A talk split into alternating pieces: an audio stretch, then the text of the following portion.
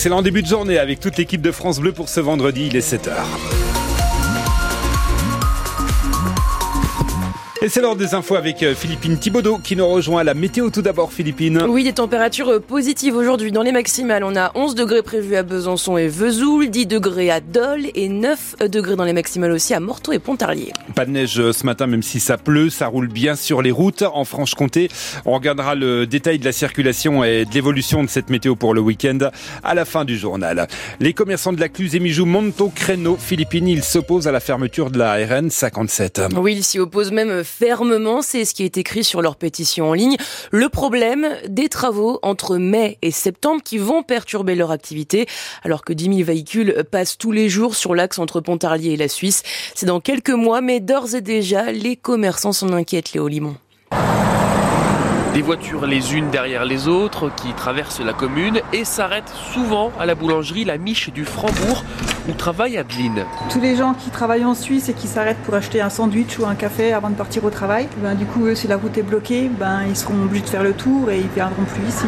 Et ce qui fait peur à sa collègue Monique, c'est un gros manque à gagner. On devrait embaucher pour l'été, ben, on ne peut pas embaucher. Peut-être éventuellement aussi la survie du commerce. On a une perte énorme. Elle est estimée par le patron, mais bon, déjà, on ne l'annonce pas comme ça, mais très important. C'est très costaud. Vous pouvez pas imaginer.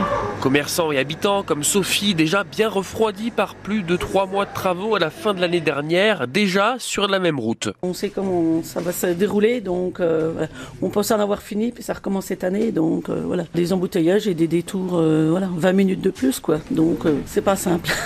et à l'incertitude s'ajoute aussi le flou.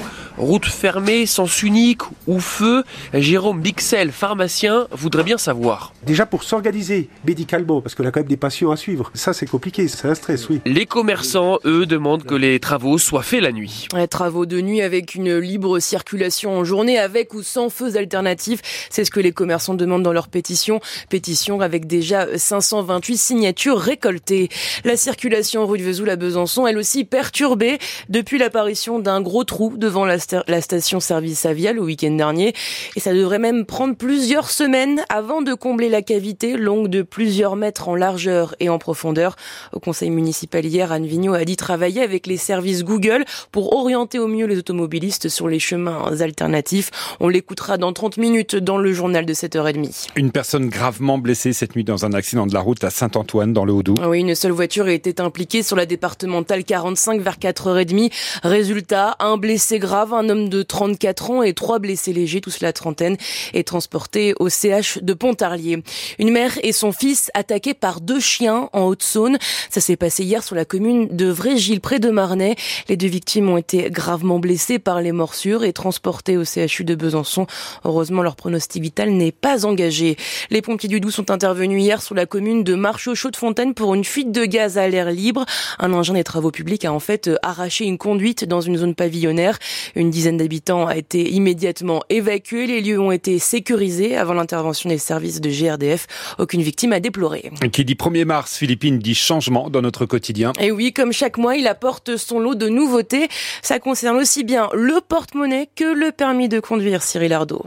A commencer par une bonne nouvelle sur le prix du gaz. La commission de régulation de l'énergie annonce une baisse de prix de 5% aux fournisseurs à présent de suivre. Fini par contre les énormes remises sur la lessive ou les produits d'entretien. Ces promotions sont désormais plafonnées à 34% pour réduire la concurrence entre les grands distributeurs et les petits commerces. Le tabac, lui, augmente entre 10 centimes et 1 euro de plus selon les paquets. Du changement aussi au niveau des prestations sociales. 18 départements réclamaient 15 heures d'activité pour toucher le RSA. C'est désormais 47 avant une généralisation l'an prochain.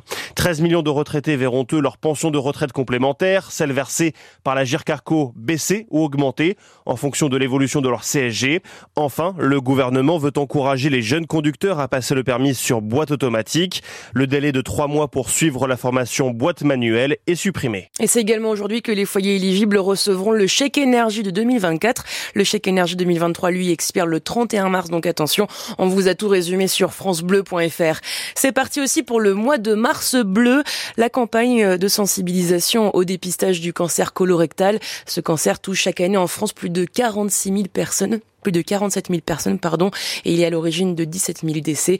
Seulement 34% de la population concernée, les hommes et les femmes de 50 à 74 ans, effectuent ce, ce dépistage.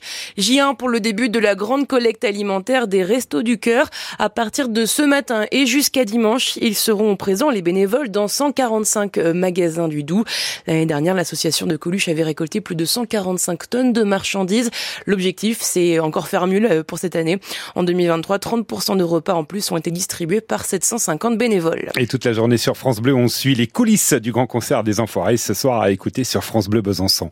Les habitants de l'hypercentre de Besançon, Philippines, peuvent désormais trier leurs vêtements. Oui, grâce aux six nouveaux conteneurs textiles installés notamment avenue de la Gardeau ou encore Faubourg Rivotte. Un pas de plus vers le zéro déchet puisque les vêtements, les draps, les torchos sont récupérés, triés, transformés ou revendus par les associations comme la Régie des quartiers de Besançon.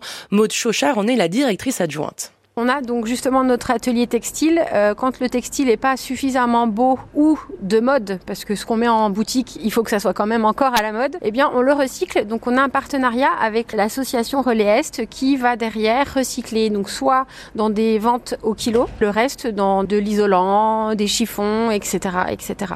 L'objectif est d'arriver à un 100% de recyclage. On prend tout ce qui est rideaux, draps, euh, morceaux de tissu. Ça peut euh, aider pour faire des chiffons pour euh, le second œuvre du bâtiment, mais ça peut aussi être euh, recyclé en recréant d'autres vêtements. Avec plusieurs euh, pantalons, plusieurs t-shirts, on peut refaire une robe, un pantalon, un haut, etc. On est vraiment sur des bas prix. Ça commence à 50 centimes le vêtement et je pense que le prix le plus élevé doit être une trentaine d'euros, mais sur un article de très bonne qualité, de marque, une grosse pièce. Et au total, ce sont maintenant 180 bornes disséminées sur le territoire des 168 communes de Grand Besançon Métropole. Un épais brouillard à Oslo en Norvège qui a perturbé Philippines les épreuves de Coupe du Monde de biathlon. Oui, perturbé et même annulé. L'épreuve a été annulée, celle de l'individuel féminine. La course est donc reprogrammée aujourd'hui à midi et demi avec par ricochet le décalage du départ de l'épreuve individuelle masculine à 15h30. On suivra donc successivement aujourd'hui Lou Jean Monod-Laurent puis Quentin Fillon-Maillet.